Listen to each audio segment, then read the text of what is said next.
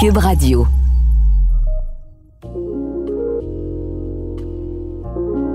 Bienvenue dans Audace mot d'auteur. Le balado des éditions Stanquet.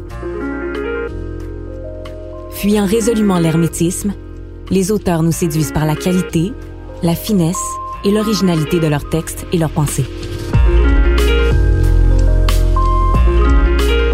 Dans cette première série d'épisodes, il sera question d'identité sous toutes ses formes dans la littérature.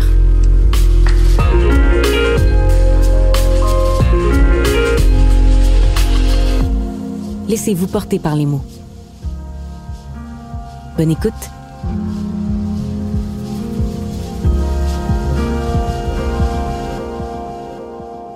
Bienvenue dans le balado Audace, mot d'auteur. Je m'appelle Samuel Larochelle. J'ai publié chez Stanké en avril 2021. J'ai échappé mon cœur dans ta bouche.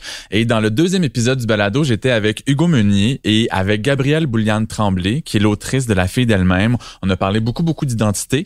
Euh, Hugo, parle-nous un tout petit peu de ton livre avant qu'on aille plus loin. Olivia Vendetta. Olivia Vendetta, mon deuxième euh, roman euh, publié en mai dernier, qui est une histoire de vengeance à mi-chemin entre Carrie et euh, Kill Bill. Et euh, je suis très heureux de participer à cette euh, deuxième conversation avec euh, Audace, avec un auteur moins connu, Michel Jean ici, qui gagne beaucoup à profiter de ma, ma, mon rayonnement. Je, je suis ici pour ça d'ailleurs. Ouais, ben, c'est ça. Donc, Michel, si tu avais à nous faire un petit survol de tout ce que tu as fait dans les dernières années en, en 30 secondes ou 40, si ça te tente. Ben, avec l'intention d'imiter mon, mon mentor euh, Hugo, mm -hmm. euh, je m'appelle Michel Jean, puis j'ai dirigé euh, le recueil de nouvelles euh, Wapke, Wapke en, langue atikamekw, qui veut dire demain, chez Stanké. Ce sont des dystopies. Euh, et tous les auteurs sont des euh, originaires des premières euh, nations, de différentes nations. Dans le premier épisode du balado, j'étais avec justement deux autrices de Webke, Katia Bacon et Alissa Jérôme. On a donc parlé un peu de littérature autochtone, de, des histoires qu'on avait envie de raconter, de la place qu'on avait dans la société, mais aussi du genre qu'est la dystopie, qui est peu exploitée, mais qui au Canada anglais est quand même populaire dans la littérature autochtone. Et euh, je suis heureux de me retrouver avec mes deux illustres collègues Samuel et Hugo pour aller plus loin dans cette discussion et pour répondre aux nombreuses questions. Tu devrais essayer ça, le journalisme? Non, mais je l'ai déjà essayé, mais c'est un genre qui est en qui, que, je pratique okay. aussi on the side. Ah, okay, mais okay, ça me fait penser, c'est un détail, mais on est trois journalistes écrivains, puis aujourd'hui on va répondre à des questions qui nous ont été envoyées. Ah, on va parler. Hugo, il, il, tu es journaliste. Non, oui, oui, oui. Tu l'as été, tu étais à la presse. Je, je sens, ben, plus Quand j'ai connu, tu étais journaliste. je suis un chasseur d'histoire, bon. mais bref, on a chacun des questions devant nous qui viennent du public. On va les poser chacun notre tour, puis on va tous y répondre. Il va être question d'identité, de littérature, d'identité de, de genre, d'orientation sexuelle, etc. Et là, moi, j'ai une question à un milliard de dollars pour commencer. Selon vous, dans quelle mesure un roman peut contribuer à faire évoluer la société? Et je lance ça dans la mare de Michel Jean pour commencer. Ben, je pense qu'un roman a la grande capacité de faire évoluer les, choses parce que il euh, y, y, a plusieurs manières d'écrire de, de, des romans. Tu peux écrire un roman pour euh, simplement distraire les gens. Tu peux avoir un message dans un roman. Tu peux écrire un roman historique. Je veux dire, un roman, c'est un nom générique qui peut être contenir bien des affaires. Mais moi, je pense que, au contraire, la, la, la grande puissance de la littérature et du roman, tant qu'à moi, si on l'utilise, c'est tu sais, on est journaliste, nous, mais quand on est journaliste, on essaie de convaincre les gens, puis on, est, on utilise des arguments logiques. Puis quand tu invoques un argument logique, la personne a toujours un argument logique de son côté. Puis on peut se balancer des arguments logiques comme ça pendant un bout de temps. Mm. Et peut-être que tu vas gagner l'argument logique au bout du compte, mais ça ne veut pas dire que tu vas convaincre la personne. Alors que dans un roman, le lecteur ou la lectrice se retrouve dans la peau des personnages, puis si tu arrives à vraiment le mettre dans les mocassins du personnage, le lecteur ou la lectrice va ressentir ce que les personnages vivent, puis t'es pas obligé de la convaincre de rien, elle comprend puis elle voit les choses comme le personnage. Mmh. Ça, ça permet, je pense, de, de faire voir des choses d'un autre point de vue. Dans ce sens-là, je pense que oui. Mais cela dit, on n'est pas passe-partout, on n'écrit pas des romans pour euh, éduquer les gens ou leur apprendre des choses. Mais ça se peut. Je me rappelle d'une chose que tu m'avais dite lors de notre première entrevue il y a peut-être neuf ans ou huit ans, cette idée qu'au lieu d'aller dans l'essai pour faire comprendre une information, tu utilisais le roman, les personnages pour que les gens s'attachent aux personnages, mais aussi ouvrir les cœurs. Parce qu'une fois que le cœur est ouvert, il y a l'information qui peut se rendre un peu plus loin. J'ai tout pensé, moi, ça. Moi, je pense que j'ai toujours écrit comme ça, j'ai toujours pensé que ça, ça pouvait marcher, mais ça veut pas dire qu'on réussit tout le temps. C'est comme des blagues, tu sais. Ça en prend plusieurs des fois pour faire rire les gens, mais c'est la même chose. Dans un roman, tu peux, tu peux réussir ça avec plus ou moins de succès. Mais quand ça marche, je veux tu sais, prenons, euh, je sais pas moi, Le vieil homme et la mère, tu sais, qui est une histoire toute simple. d'un, Hemingway. Oui, exactement. Mais tu sais, tu comprends tout sur, sur le feeling d'être fini dans la vie, d'avoir... Tout est là-dedans, puis c'est un court roman qui raconte quelque chose. Tu te vois dans le bateau avec le personnage, etc. Mais c'est vrai que, mettons, un succès comme Kokum a peut-être probablement contribué à démarginaliser la culture autochtone pour un paquet de monde, à commencer par, euh, je veux dire, juste chez nous, tout le monde l'a lu dans le bloc, euh, mes parents restent en haut, puis je pas sûr qu'on avait une grande connaissance pointue de tous ces enjeux-là. Donc, sans dire, c'est peut-être pompeux de penser qu'on fait évoluer la société, mais du moins, on apprend des choses. Tu sais, moi, mon, mon roman, bon, ben, il y a beaucoup de gens qui m'ont écrit, beaucoup, bon, tu sais, pas des millions, là, mais il y a quand même du monde qui m'ont écrit euh, pour me parler d'intimidation, puis que c'est des ah professeurs qui vont se suggérer à des, des élèves, parce que, bon, ben, on aborde beaucoup des l'intimidation qui est un thème quand même assez, euh, euh, qui est une problématique quand même assez répandue dans nos écoles ne serait-ce que pour ça. C'est exactement la même chose. C'est ça, mais à petite échelle, mais tu sais, je pense que peut-être que l'essai, hein, je, suis peut-être dans le champ, mais j'ai l'impression que l'essai, c'est peut-être plus sa mission de débranler certains fondements de la société, mhm. de raisonner à l'Assemblée nationale, tout ça, quand tu sors un peu un brûlot, quelque chose qui est un peu plus, euh, tu sais, euh, qui s'articule autour de l'actualité un petit peu plus. Moi, je trouve qu'un roman est plus fort qu'un essai en général, personnellement. Pourquoi? Parce que justement, tu peux euh, émotivement t'adresser aux gens mhm. de façon plus forte que dans un dans un essai. Puis même si euh, l'essai peut être polémique, etc., mais c'est plus dans le débat, je trouve, un essai. Tandis qu'un roman, ben, tu mm. peux changer beaucoup de choses avec un roman, avec une histoire. Des fois, on peut saupoudrer des choses ici et là sans vouloir y aller de façon très frontale. Mon premier roman, À cause des garçons, mon personnage principal est homosexuel, mais il est pas dans la dans la recherche de lui-même. Il sait, il connaît son orientation, il l'assume. Il n'est pas dans le militantisme non plus. Mais le simple fait qu'on le voit dans sa vie et que ses enjeux soient autres que son orientation sexuelle, ça dit quelque chose sur ben là où la ben société est ben rendue. Puis quand un lecteur me dit que de lire ça, de voir que mon personnage vivait sa sexualité normalement et positivement, ça fait, hey, je pourrais aspirer à ça moi aussi. Puis quelques temps après, il a fait son coming out. Donc, est-ce que moi, je le savais que j'avais euh, inclus ça dans mon histoire? Pas du tout. Mais de l'apprendre par la suite, c'est quand même hyper gratifiant. Mm-hmm. Oui. C'est vrai. Puis, y a-tu des exemples de romans qui ont été, tu sais, des, des, des, romans qui ont été des phénomènes de société euh, à part Coca, mais tu sais, si on parle euh, les filles de Caleb, tout ça, qui a comme un peu ouvert les yeux sur euh, une espèce de forme de terroir québécois que personne connaissait. du Québec. de voir qu'il y a des romans au Québec. Qui, Chaque année, il y a comme un gros roman qui est qui ressort, tu sais, mais... Euh... J'ai un truc qui flash, la trilogie de Marie Laberge, Le goût du bonheur, Gabriel, Adélaïde et Florent. Mm. Euh, je l'ai lu quand j'avais peut-être 15 ans, je l'ai relu à 21 ans avec une perspective vraiment différente. Puis quand j'ai rencontré Marie, je lui avais dit, à, à travers les personnages principaux, puis tous les personnages secondaires, c'est comme si elle avait abordé tous les éléments de la vie. Mm-hmm. C'est comme si tous les, toutes les personnalités, tous les enjeux avaient été mm-hmm. abordés dans ces trois grosses briques. Fait que ça disait quelque chose sur la société, sur l'époque, mais aussi sur tellement d'individus, de personnalités, de problématiques. Mm. Fait que ça avait eu un gros effet sur mais moi. Le roman de Gabriel Bouliane Tremblay, que, moi j'ai beaucoup aimé, là. Ouais. Je veux dire, euh, on connaît la réalité trans, etc., mais c'est exactement la même chose que ce qu'on racontait tantôt. C'est que tu le vis à travers son personnage, tu ressens ce que euh, le personnage dans le roman qui, elle, en réalité, mm. vit. puis moi, ce que j'ai aimé, c'est notamment quand euh, il y a la période de transition où elle est avec un gars, puis que là, le gars, à un moment donné, a dit que le gars euh, avec qui elle est aime les gars, puis là, elle est plus qu'en train d'avoir une apparence de femme. Mais ça, euh, c'est dur à expliquer si on, mais tu sais, dans, dans, quand on jase, whatever, dans l'intime. Mais dans le roman, ça m'a permis, moi, de voir la transition mm-hmm. dans le détail que ça fait. Fait que moi, je trouve que c'est là que la littérature est aussi puissante. tu sais. Quand je lisais ça, plein d'affaires que je savais, c'était comme des... Je savais l'histoire, mais ça rattachait des petits fils à Mhm. l'intérieur, puis ça tissait toute cette histoire-là. Je me rappelle en lisant La fille d'elle-même de Gabriel, Ouais.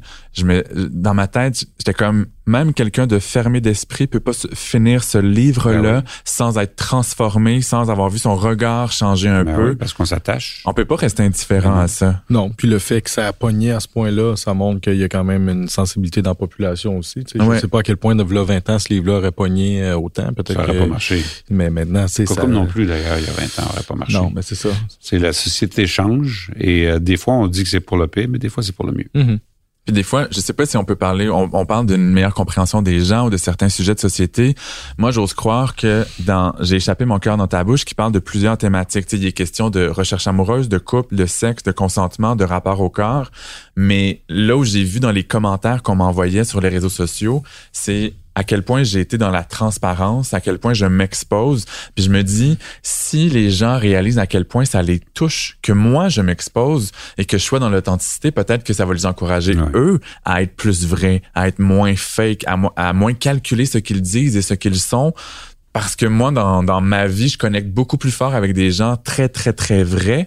Fait que si on se donne ce droit-là, Mm. peut-être que le livre va avoir eu cet effet-là à petite dose. Ben, c'est clair qu'un lecteur qui te lit euh, quelque part puis qui, est- qui est pogné un peu avec tout ça puis qui a de la misère à s'assumer, ben ça va peut-être donner une benne sur l'épaule. euh. Puis tu sais, s'assumer, il n'est plus question d'orientation sexuelle, mais de juste toutes les émotions qui nous habitent, mais qu'on ne laisse jamais respirer, euh, les, les anecdotes ridicules qu'on raconte jamais pour pas avoir l'air fou. Ouais.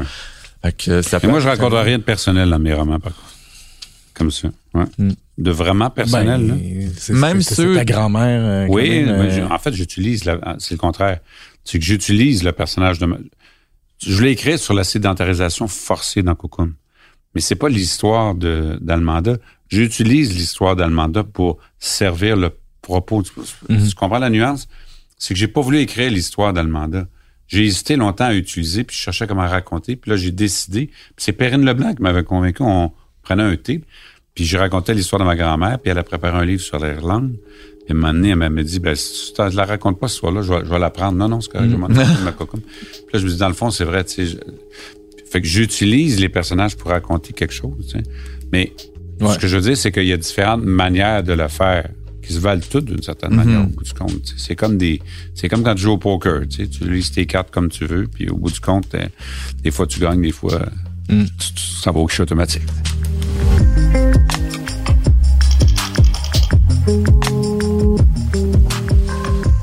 Est-ce que Hugo ou Michel, vous voulez nous Ouais. relancer avec une de vos Hugo. questions? OK. Est-ce que tout peut s'écrire dans une œuvre de fiction littéraire? Hmm. Moi, je pense que tous les sujets peuvent être abordés, autant dans une œuvre de fiction que dans un spectacle d'humour, une série télé, un film, etc. Mais tout est dans la manière. Ouais.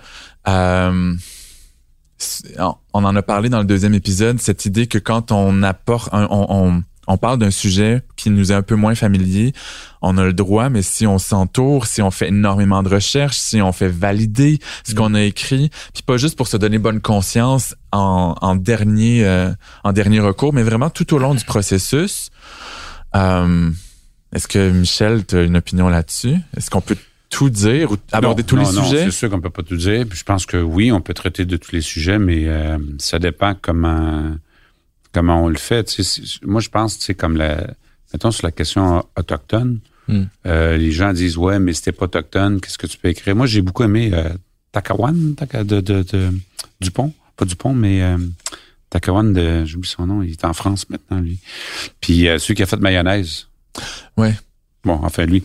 C'était- Puis j'ai- son roman, j'ai beaucoup aimé. C'est, ça tourne autour de la crise de Restigouche. Ouais. Et puis euh, le roman était très bon. Puis c'est pas un autochtone. Puis en autant que tu parles pas à la place des autochtones, tu racontes l'histoire. Moi, je trouve que ça, Ça t'achale pas. euh, on ne ça m'achale pas, moi, personnellement. Mais si, si tu parles à la place puis que t'es vraiment... Là, des fois, ça peut m'achaler. Ça, c'est dans ce cas-là. Mais je veux dire, il y a, tu sais, il y a toutes sortes de manières de trouver des trucs de le faire, tu sais.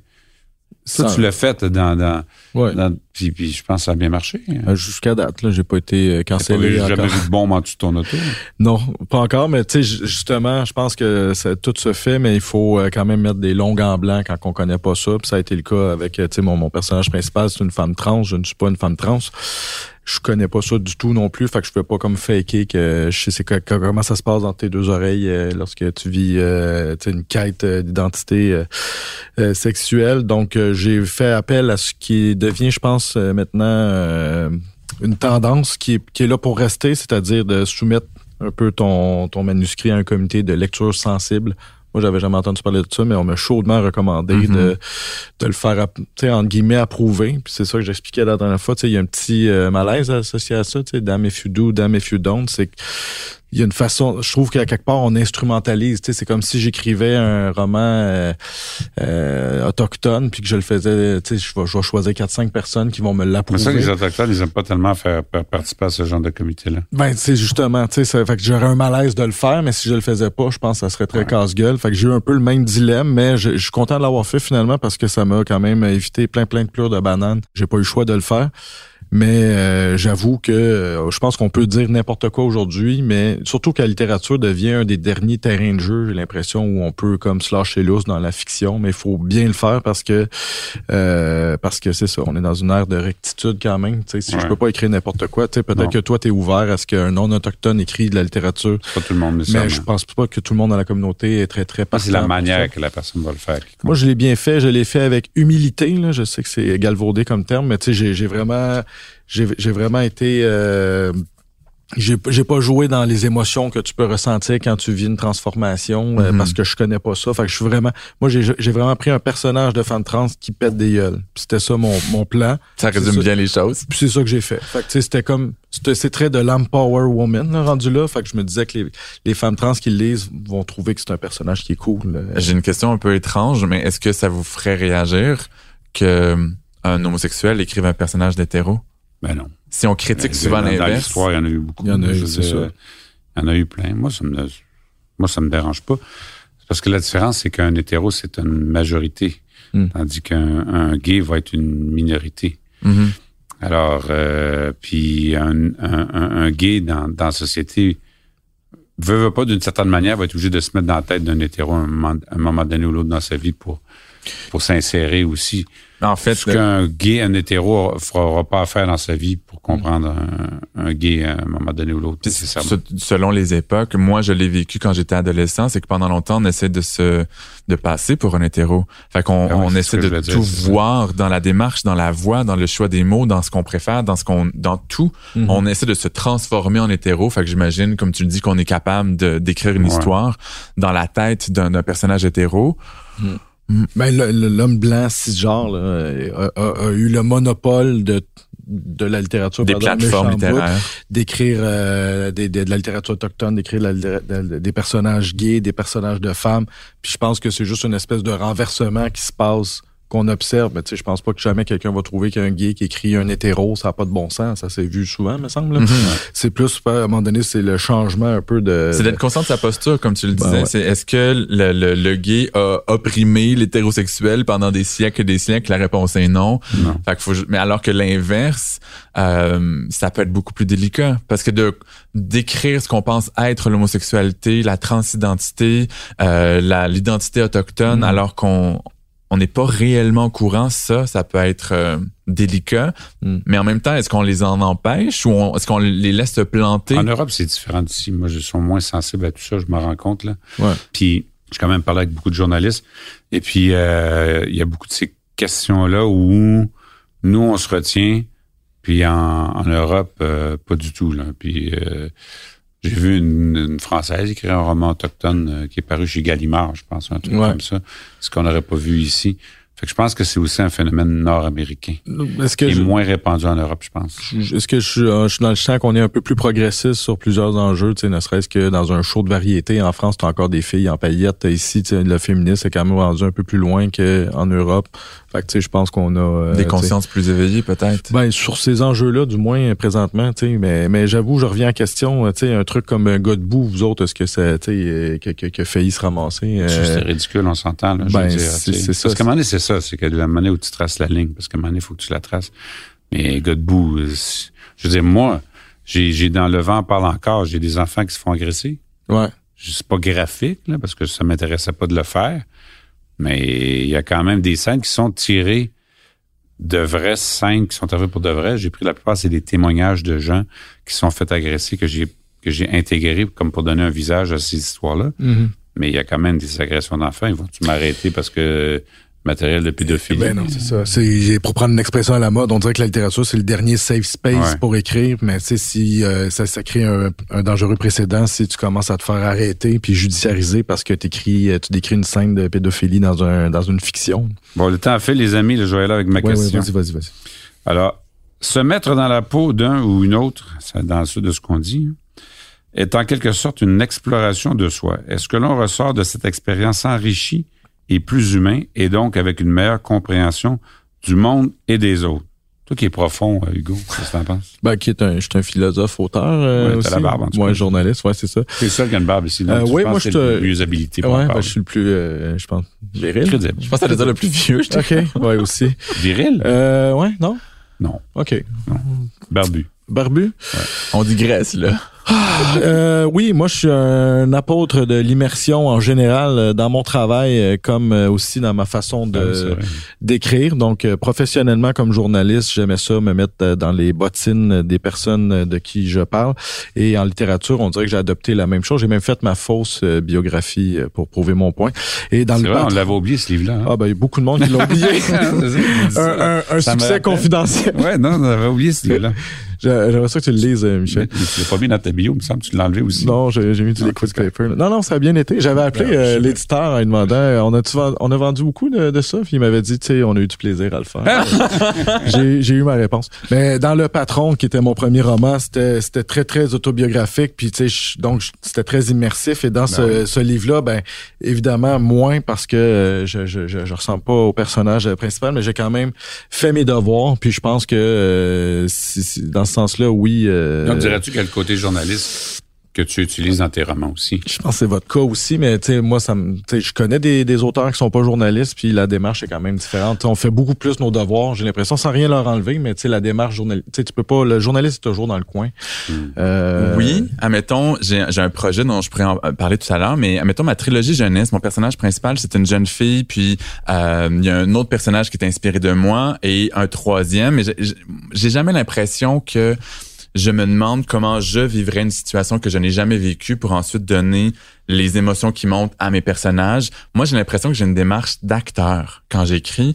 Je deviens mes personnages, je me connecte à eux. J'ai l'impression que leurs émotions m'habitent, puis que pendant deux heures le vendredi, quand je vais écrire dans un café ou à la grande bibliothèque, je suis une adolescente de 15 ans qui vit ses premières amours ou qui vit une peu importe. Fait il y a comme une démarche d'acteur de ce T'es côté-là. quand même capable de, de- de- Moi, je fais ça aussi, mais, mais, mais un est pas contradictoire avec l'autre. C'est-à-dire que dans la démarche, quand tu parles de la recherche, de ce que tu fais, il y a ça, mais quand tu écris puis que tu te mets à la place du personnage, c'est ce que Samuel il décrit. Oui. Tu le fais, on, on le fait tout aussi d'une certaine manière. Moi, je pense, moi, j'ai, ça m'est arrivé de pleurer en écrivant ou des choses comme ça. Puis parce que je me sentais vraiment dans l'émotion. Puis quand j'écris quelque chose qui est vraiment bon, c'est pas tout le temps le cas parce que ça, c'est pas bon, puis je le sais, puis que je continue d'écrire, puis je, je reviendrai après. Mais quand c'est bon, je le sens. Tu sais, je suis dans l'émotion, puis c'est rare que je vais changer beaucoup d'affaires là-dessus. Tu sais, je, dans, dans Cocum, la scène de, de la rivière, là, quand ils arrivent, puis que la drave a commencé, puis ils peuvent pas monter la rivière, c'est un dimanche soir, il est à 20 h tu sais, puis j'ai appelé mon amie Isabelle Picard, puis j'ai dit, faut que je parle à quelqu'un, je suis vraiment en crise, là, tu sais, puis j'étais dans l'émotion, dans tout ça, fait qu'on les vit, les émotions.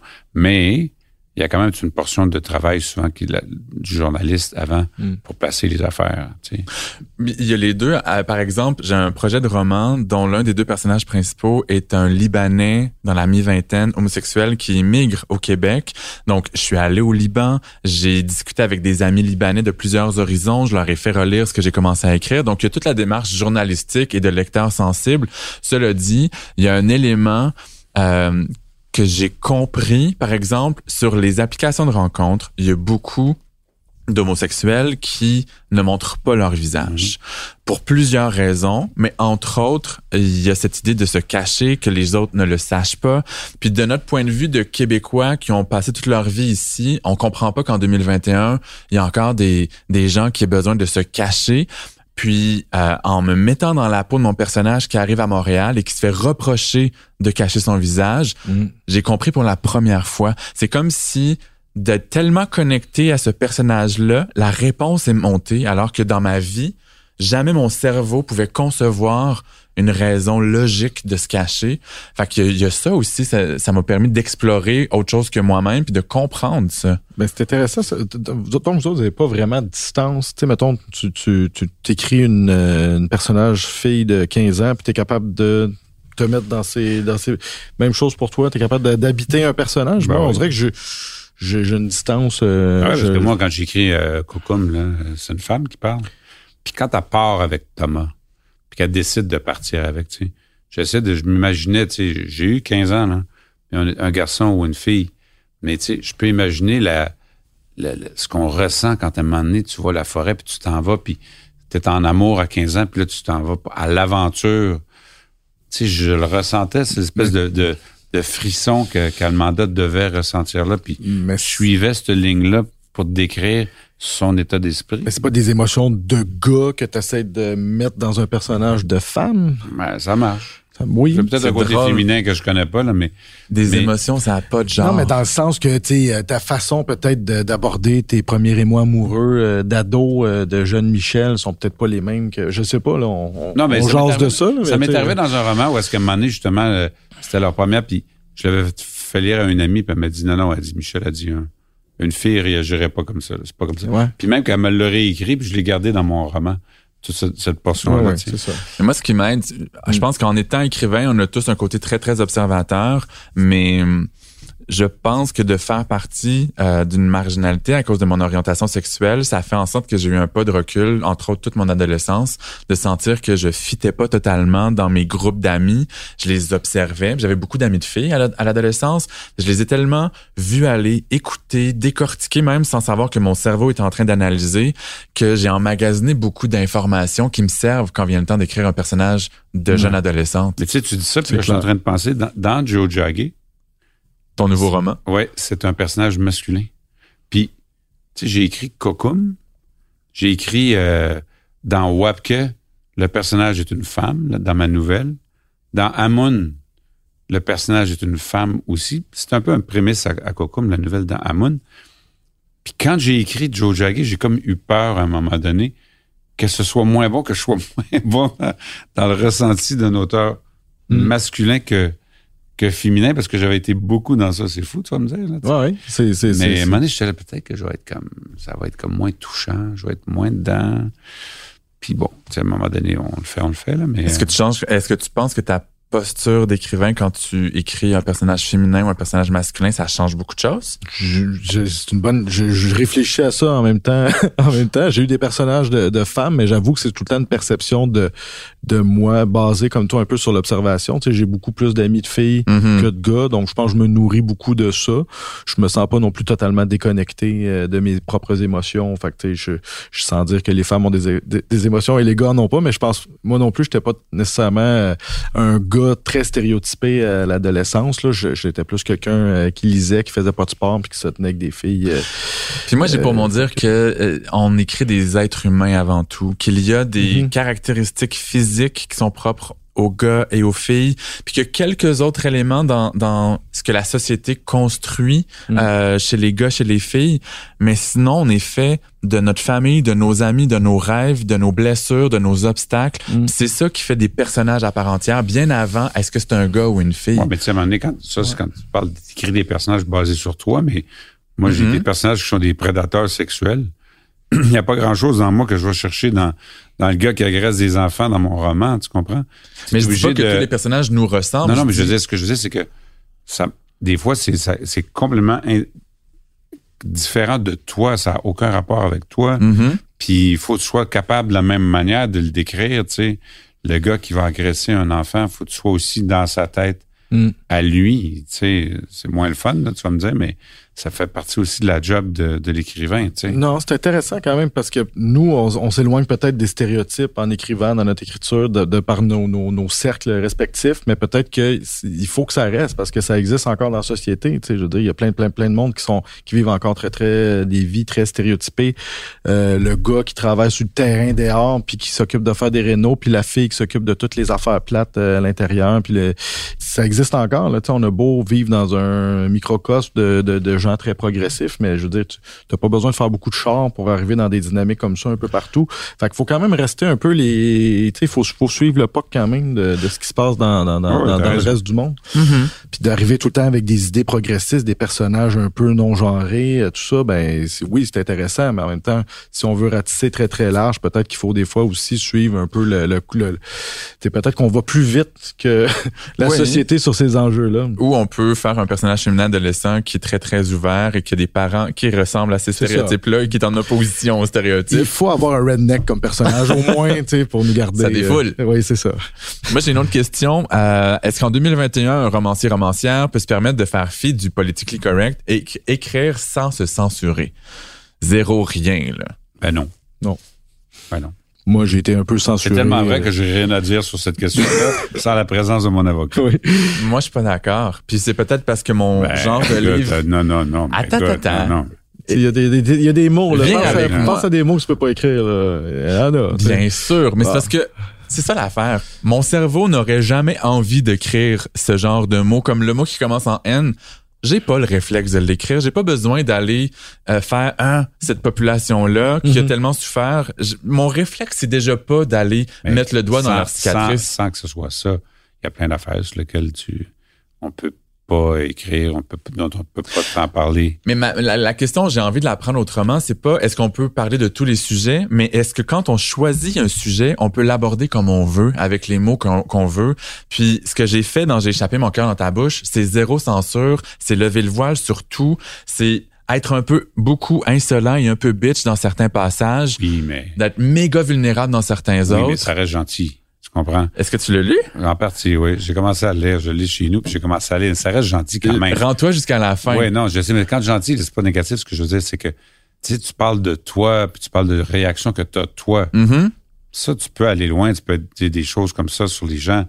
Mais si tu parles des autres, Là, il y a des limites. tu vas, ben, c'est ça. Ce qui veut dire, c'est que, tu le prends sur toi. Oui, sauf tout- que combien d'auteurs qui écriraient en partie sur eux se censureraient, décideraient de pas montrer ce côté-là plus laid, plus Mm. bitch, plus vulnérable d'eux-mêmes, alors que moi j'ai décidé d'aller all-in. Puis je pense que c'est intéressant de pas me censurer de ce côté-là. Bien sûr que ça fait pas de mal aux Oui, parce que autres. toi, t'es comme le gars qui pèse 128 livres, qui fait des courses de vélo, puis que Criff, il grimpe comme une fusée. Puis tu dis, quand, man, t'as pas de mérite, tu pèses 128 livres, tu vas grimper plus vite que quelqu'un qui en pèse 212 livres. T'es naturel dans ce genre-là, t'es fait pour ça. On l'a eu pour ça aussi, euh, en fait. Ça te va. Mais pense au petit gros en arrière qui Ouais, ouais, force, c'est tu ça. puis il dit, Colin, j'ai pas un troisième plateau, Il, c'est non, il est fatigant, il sort 14 livres par, euh, par, par année, puis en tout cas, C'est ça. donc, euh, c'est ça. Un jour, il va tomber comme nous. là. Mais ça me fait plaisir d'entendre que je pèse 128 livres. Oui. Vraiment. Moi, tu me dis jamais ça, des affaires de même, euh, 128 livres. Ça t'insulterait, toi, tu Ah, oui, gars viril. Oui, c'est vrai, t'as raison. Ok. 128 On peut livres. plus dire ça, un gars viril, euh, c'est une personne virile. J'ai-tu dit ça, moi? Oui, oui. Ok. Dans le fond, je suis peut-être plus viril que vous deux. On le sait pas. Sûrement. Ouais, on peut faire un bras de fer aussi. euh, Non, c'est Je correct. pense que je gagnerais. Sérieux? Ouais. Sûrement. vient des basses Laurentides quand même. Je viens de l'Abitibi. Ah, fuck. te clenche. Ok, je suis dans la merde. Ok, ouais. Moi, ça aller prendre une bière pendant que les gars font ça. Je Oui. suis viril de même. As-tu quelque chose à ajouter ou une autre question? Non, Je mais il y, il y a des thèmes qui sont encore sensibles dans la Ben oui. société. Ouais. J'avoue que je mettrais de très, très, très longs euh, gants blancs. Puis des fois, c'est plus niaiseux qu'on pense. Là. Tu sais, même l'infidélité. Gabiz, son, son Ah, roman, là. Ouais. Je veux dire, euh, Oui. Ben, Ouais. En même temps, il s'est pas censuré. Je pense qu'il est allé non, en, tel est ligne, quand même, mais tout le monde Ouais, va ouais. Non, non. Puis surtout dans l'autofiction, je pense qu'on se garde une Ouais. petite pudeur. Mais tu sais, il y a des thèmes très judéo-chrétiens. là, L'infidélité, il y a pas, tu sais, les gens, ils iraient pas. euh, Il y a encore Ça, des malaises. ça- oh, non, ça, ça Non. dérange pas, ça, non. L'infidélité, non. Non, non, mais si t'es dans quelque chose qui est très autofiction. Ah, ok, non, non, ok, Tu sais, là, ouais. les gens vont tous se garder une petite, euh, une petite gêne. Mais moi, c'est peut-être que j'ai la facilité puis le naturel, mais j'ai envie de contrer ça. Puis quand je fais une autofiction, puis que je, je, je parle de mes émotions, de mes histoires, j'ai envie de rien retenir. Oui, oui, t'as- t'as- la transparence est au cœur de ce livre-là. Euh, Moi, je Mhm. trouvais même que tu as une façon assumée. Là, je, je radote, je te dis tout le temps ça, mais tu sais, c'est- c'est rare que tu ce ton-là, je trouve, en littérature de quelqu'un qui réussit, puis qui est fier, puis qui est pas gêné d'être né pour un petit pain. Puis je trouve que c'est un peu ta force dans ce livre-là, c'est que, ben c'est ça. J'ai rencontré il fier d'être né pour un petit pain. Là. Non, il est pas fier de ça. C'est le contraire de ça. Il, je sais ce que je mérite, puis je l'exprime. Il y a eu plus de sexualité que nous deux ensemble, puis il, s'en vante là-dedans, puis il a, a, pas honte de ça, alors que, tu sais, euh, absolument les gens ont tendance à downsizer un peu leur succès, puis lui, il est comme bon, mais je, réussis bien, mes affaires vont bien, je, suis pas un épais, puis tu sais, moi c'est ce que j'ai Mais on, on fait des blagues, puis je veux pas casser euh, le mood de la conversation, mais je raconte aussi une histoire de consentement. Je raconte aussi une histoire de je vais euh, en clinique puis je réal... pour parce que j'ai peur d'avoir une ITS. Mm. Fait que puis il y a plein d'autres exemples très dramatiques ou très très divertissants que j'ai fait. Pour vrai, ça fait partie de l'humanité, ça fait partie de ce qu'on peut vivre comme mm-hmm. personne. Moi, je le mets. Puis si les gens me jugent, je suis désolé de le dire, mais fuck them. Ben ça, c'était plus drôle parce que c'était, c'était un bout de drôle parce que quand tu vas euh, faire ton test, euh, tu, tu, non seulement tu vas faire un test d'ITS, mais tu suis le, le, le, l'infirmier. l'infirmier à checker le cul euh, pendant que tu montes les marches. Donc, je, je me disais, bon, OK, il est prêt à tout.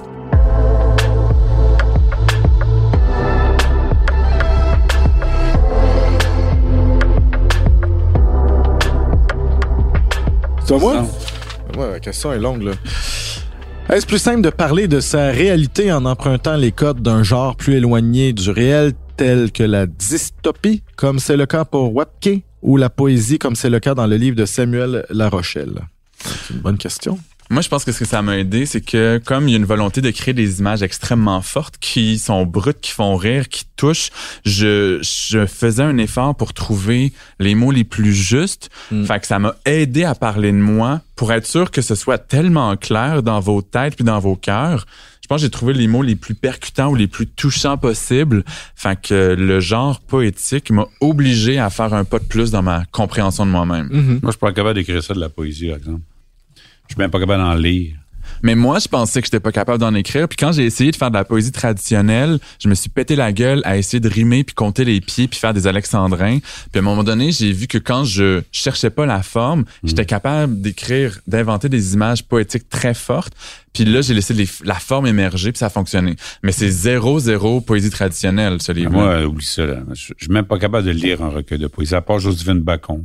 Oui, mais dans la façon que tu racontes si tu cantes ton ambiance, tout ça, c'est très imagé. T'entends la neige qui fait crunch crunch. Ben, ça, c'est de la poésie. Non, c'est non, c'est pas de la poésie, ça. C'est sensoriel. C'est-à-dire que moi, plutôt qu'à faire appel à la poésie, je fais appel au sens. Les gens me mm. parlent souvent des descriptions de lieux ou de choses. Puis hein, je réponds merci, mais il n'y en a pas de description dans mon roman. Mm. Parce que je vais jamais décrire la montagne. Je vais donner, je vais évoquer la montagne, je vais parler des couleurs, du vent, du souffle du vent, du froid que tu ressens, du vent qui court dans les arbres, hmm. pour que le lecteur se l'imagine dans sa tête, la, montagne. Ouais. Puis, dans le recueil, Wapke, est-ce que le fait d'être dans la dystopie, parce que tu as fait une nouvelle dans le recueil que le collectif que tu dirigeais, est-ce que l'aspect dystopique euh, t'a permis de parler de toi ou de ta culture autrement? Moi, je parle jamais de moi. Fait que c'est pas la dystopie qui va. Même dans les livres où il y a un personnage de journaliste qui est correspondant à l'étranger? Il parle pas de moi. J'ai donné aux journalistes. Euh, D'abord, il est mieux que moi dans, comme personne. Puis la seule chose que j'ai donnée, c'est euh, on voit le métier de la même manière parce que je suis tenu m'obstiner avec les autres journalistes sur cette question-là. On a réglé l'affaire, il voit le métier pareil comme moi. Puis là-dessus, on s'entend. Mais sinon, il, il, me ressemble. Oui, j'ai donné le nom de mon petit frère. Il s'appelle Jean-Nicolas. Mais mon frère s'appelle Nicolas Jean. Fait que, des, mettons, des expériences de terrain où le personnage peut vivre des peurs. Oui, mais ça, je, donne des événements que j'ai vécu. Mais c'est jamais moi. C'est toujours des événements. Il y a une nuance, c'est, ah. c'est que je, je, je, je, vais, je, vais, je fais vivre des affaires que moi j'ai vécues, mais j'y fais pas, mais, mais c'est pas moi le, le personnage. Hmm. Moi, c'est comme une question de pudeur. Je suis pas hein. capable. Je j'ai pas de goût d'aller là. Puis... On n'a pas le même rapport à la pudeur, hein? Pas en tout. non. Je parle pas, je parle jamais, mais des, si tu regardes ma page Facebook, je parle de mes livres, de mes chiens, puis ça va rester comme ça. Je suis, je suis pas. Euh, puis même dans mes dans mes romans, non, c'est pas ça. Mon rapport à la littérature est pas là. Mais mais la mais la poésie, je, respecte ça. J'aime ça. Mon ami Pierre Labrie, je veux dire, c'est un poète, puis il a souvent essayé de, de, de m'y amener, puis moi je non, j'ai, puis je suis pas capable, honnêtement, j'aimerais ça, tu sais. Mm. J'étais jeune, j'essayais de lire Saint-Denis Garneau, puis tout ça. Mm. Puis ça me rentre pas dedans. Mais l'écriture poétique, j'aime ça. Mm-hmm. Toi, d'ailleurs, j'avais pas l'impression que c'est de la poésie. J'avais l'impression que c'est comme... Un, euh, Mais moi, j'appelle ça de la poésie narrative. Il y a une ça. histoire qui évolue un coup de courts textes qui ont, ont des accents poétiques. C'est ça, oui, exactement, mais c'est ça. Puis, c'est, c'est- comme je te dis, je suis en train de le lire, mais ça, j'aime ça quand on fait ça. Mais tu sais, un vrai recueil de poésie, man, je trouve ça... Puis là, des fois, j'ai comme arrêté de lire. Je pense à autre chose en lisant. Mhm. Là, j'ai comme, t'es Non, non, nul, je- je, je- recommence. Ouais, ouais. Est-ce que l'autofiction t'a permis d'apprendre des choses sur toi ou Ben- sur le monde? Grosse question. Non, mais moi aussi, je, tu sais, de- de- de- sous des apparences d'autofiction, j'ai une certaine pudeur aussi. Puis euh, ça, c'est mon défi personnel euh, en écriture, c'est d'assumer plus, puis d'arrêter de me cacher derrière peut-être euh, euh, l'humour. euh, ben, tu sais, dans le patron, c'est c'est c'est quelque chose qui est très très collé sur une Mais ça, réalité. pas mal toi dans le patron, là. Au début, mais à un moment donné, euh, Non, non, tu sais, à la ça fin, chire, là, on rentre des vampires, mais on dirait que ça, c'est parce que j'assume pas, j'ai la chienne un peu de de- de- de- d'y aller all-in. Puis j'ai un peu choqué, euh, tu sais, c'était bon le patron, puis tout ça, je le, je le désavoue pas, mais moi, mon plan de vampire était au début. Mais il y a plusieurs personnes qui m'ont reproché, on dit tout, tout allait bien avant les vampires, donc tu aurais pu continuer comme ça. Puis là, j'ai, j'ai, j'ai- je l'ai un peu, euh, on dirait que ça devenait trop collé sur euh, moi. Ou tu, ou tu voulais impressionner ton lecteur. Parce que t'es un Ouais. joker, t'as de Un l'humour. peu. Ben, c'est plus facile pour moi. Puis, tu sais, l'humour, c'est un bon vernis euh, social. Ben ouais. là. donc, euh, moi, j'utilise beaucoup euh, l'humour euh, en général. Puis, je pense que mon défi euh, personnel, c'est de faire quelque chose qui est, qui est pas drôle, qui assume mes émotions, puis qui se cache pas euh, derrière des, des jokes. Ça se peut-tu qu'il y ait des journalistes, écrivains qui n'aient pas cette pudeur-là? Parce qu'on dirait que vous Ben, partagez ça. ben oui, il y en a plein. Les journalistes sont pas tous pareils. Moi, c'est pas parce que je suis journaliste que je suis comme ça. Mais à l'écrit, des gens qui sont euh, Moi, je vois vraiment, beaucoup euh, de journalistes qui, qui écrivent des romans, Ouais. mais qui gardent cette pudeur-là. Ouais, Ouais. Michel Ouimet, euh, je pense qu'on la voit plus dans ses romans, me semble. En roman? Euh, c'est ouais, un peu elle, là, quand même, tu sais. Oui, Ouais. c'est un peu elle, mais est-ce qu'elle Ouais. va aller dans le dans les mois Gagnon, je trouve qu'il y a, il y a- il y a- il y a un peu d'elle aussi dans le roman, je trouve, tu sais, sans aide, la- sans aide de l'autofiction, C'est loin de ça. On peut les Mais il y, a, il sentir. y a la, il y a la personnalité de la personne, je reconnais un peu la personnalité, là. Mais est-ce qu'elle s'expose de façon totale et Ouais, mais- brute? Ouais, mais Samuel, en quoi s'exposer? Ouais. Je dis Et- pas que c'est mieux ou que Non, c'est non, et c'est A, pire. important, deux, nécessaire. Tu sais, c'est comme... Moi, je trouve pas que c'est... J'ai pas envie de m'exposer dans mes romans. J'ai envie d'exposer des trucs qui ont de la valeur pour moi. Une bonne Puis- histoire. en Ouais, c'est ça. Puis moi, ce que je vis, ressens, ma vie est plate, man. Je dis, je pense pas que je vais faire un bon roman en racontant mes histoires à moi, tu sais. Mhm. T'as plus de fun que moi d'une certaine manière, je suis certain. Mais je dis souvent, je dis dans mon livre que mes lundis sont plus le fun que tes vacances. Ouais, mais que c'est ça, mais je, mais ressens pas le goût de, de raconter ça. Puis je pense pas que plus on en dit sur soi, mieux c'est non plus, tu sais, d'une certaine manière. Puis c'est correct d'en dire beaucoup. C'est juste, Mm. je veux juste dire que, encore, je reviens à mon jeu de cartes. C'est une carte que tu choisis de jouer ou pas, Mhm. mais il y a pas, c'est pas un as plus gros qu'un autre. Ça dépend de la personne, ton rapport à ces choses-là, Mm. puis ce qui est important pour toi, ce que tu veux dire, etc. C'est ça qui est le fun d'écrire, c'est qu'on est chacun différent. Mhm. Puis on a chacun, on pense tous qu'on a l'as de pique caché, puis on le joue à notre manière. Pour ce qui est des journalistes, c'est- intéressant quand même parce que, tu sais, mettons Michel, Katia, toi, moi, tu sais, Samuel, t'écris, euh, t'es journaliste, là, t'es t'es dans notre gang, là. Mais Ben oui. on dirait qu'on est conditionné à pas parler de nous puis à faire parler les personnages, les aborder. histoires, les autres personnes. Fait que je trouve que ça, ça paraît. Moi, je lis du Katia. Ouais. Je reconnais le style de Katia, mais je, je reconnais pas Katia là-dedans, dans le Ouais. personnage de femme qui est là. Non. Je- sauf que c'est juste des gens qui sont capables de bien amener une histoire parce que c'est ça leur job. Fait que tu sais, ta job de jour, c'est d'écrire. Fait que forcément, quand tu écris des histoires, ben tu t'inspires de tout ce que tu as vu. Moi, je l'ai fait une fois dans un roman, dans, le- dans Une vie à aimer, qui est un roman sur le point de vue amoureux masculin. Mm. Il y a comme, il y a une des histoires là-dedans qui était basée sur, sur une portion de ma vie, mais que j'ai quand même romancé un peu aussi au travers de ça, tu sais. J'en- J'en ajoute, j'en enlève, euh, puis euh, tout ça, tu sais, mais... Si je me lance une dernière question pour les deux minutes qui restent au balado. Il reste deux minutes. Ouais, puis une question quand même. ici qui reste. Quel avenir pour quel est l'avenir pour la littérature québécoise? Où on s'en va? Moi, je trouve que la littérature québécoise est très dynamique parce qu'il y a beaucoup de Mhm. maisons d'édition différentes. Il y a beaucoup de petites maisons d'édition qui sont aussi très euh, dynamiques. C'est une littérature aussi où les auteurs cherchent à, à se, souvent à se démarquer par le style, Mhm. par leur verbe. Moi, je suis tout le contraire de ça, par contre. là, Je, je suis à contre-courant de ça. Puis, mais mais j'aime ça quand même de, de voir ça, tu sais. Puis, ça fait en sorte que c'est une littérature, tu sais, qui bouge. Puis, en- dans ce sens-là, tu sais, je dis sur ça, tu sais, qu'on est les trois ici. Ouais. Puis on est, euh, on, on est tous publiés dans le fond dans la même maison d'édition. Mais je pense pas que. On écrit de façon très différente. Ouais, puis des sujets, puis des, des idées, Ouais. puis des, des, des manières de le faire bien différentes. Je pense qu'il y a une pluralité de points de vue de plus en plus grande, puisque la société québécoise est très progressiste. On donne la voix de plus en plus de, de voix, justement. Puis, je, tu sais, il y avait cette idée que pendant longtemps, la littérature québécoise ne s'exportait pas ou très peu. Je pense que ça, c'est en train de s'ouvrir et qu'on va rejoindre euh, des, des publics d'ailleurs de plus en plus. Ouais, puis on est tous le produit de notre époque. J'imagine que là, le podcast ici s'appelle Audace. Probablement que là, 50 ans, les gens qui écrivaient se trouvaient très- étaient très audacieux aussi pour l'époque. Puis maintenant, on arrive nous aussi où euh, Gabriel Bouliane Tremblay, Chris Bergeron, c'est des gens que, qui sortent des livres qui des livres qui fonctionnent bien.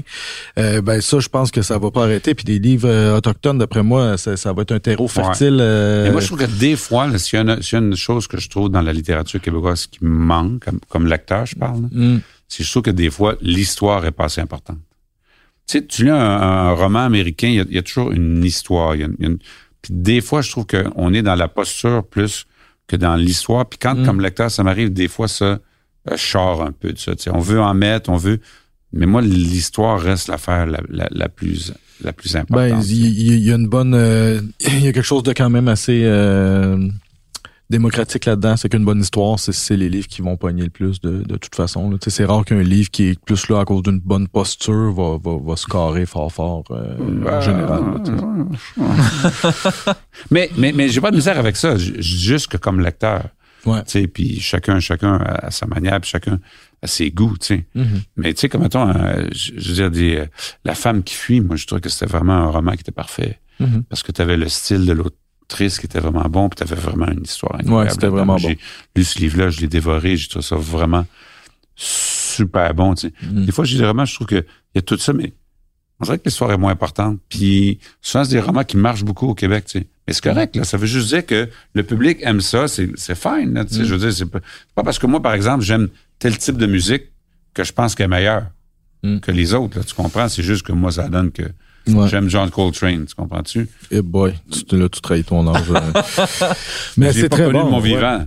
Non, ok, ok, ok. Non, non, mais, C'est mais- bien de mais- le préciser. Mais on est quand même inspiré de notre de, de ce qui se passe. Puis là, il y a une pandémie. Puis tu sais, J'ai j'ai l'impression qu'il va y avoir un courant de, de, de, de romans qui vont être inspirés un peu de, de penses? ça. Ben, tu sais, J'espère que non. J'ai lu euh, Christian. euh, non, mais pas, pas que ça soit juste le, le, le doigt sur la pandémie, mais tu sais qu'on parte un peu de cette espèce de, de climat-là, quelque chose d'un peu dystopique. là. C'est quoi? C'est Christian Gay Péloquin qui, qui vient de sortir un livre. Euh, puis son dernier que j'avais lu euh, juste avant, Le poids de la, de la Le neige. poids de la neige. Mais tu sais, c'est- c'est quelque chose, C'est bon, une de ambiance, un huis clos. Tu sais, ce- côté-là un peu. euh, bien, le monde va pas bien, environnementaliste, euh, tout fout le camp. J'ai l'impression qu'on va avoir euh, beaucoup de ça, des livres écologiques euh, sur la crise climatique, mais avec ça comme en toile de fond, sans que ça soit la pandémie. Mais Ouais. là, on a comme vu que euh, ça pouvait chirer euh, sur pas grand-chose euh, le sort de la planète. Puis j'ai l'impression que ça va inspirer un paquet de monde sur euh, des, des prochains livres. Sur ces belles paroles, nous, on va terminer le balado. Merci Hugo Meunier, merci. Michel Jean. Chinach Kumetan, les amis.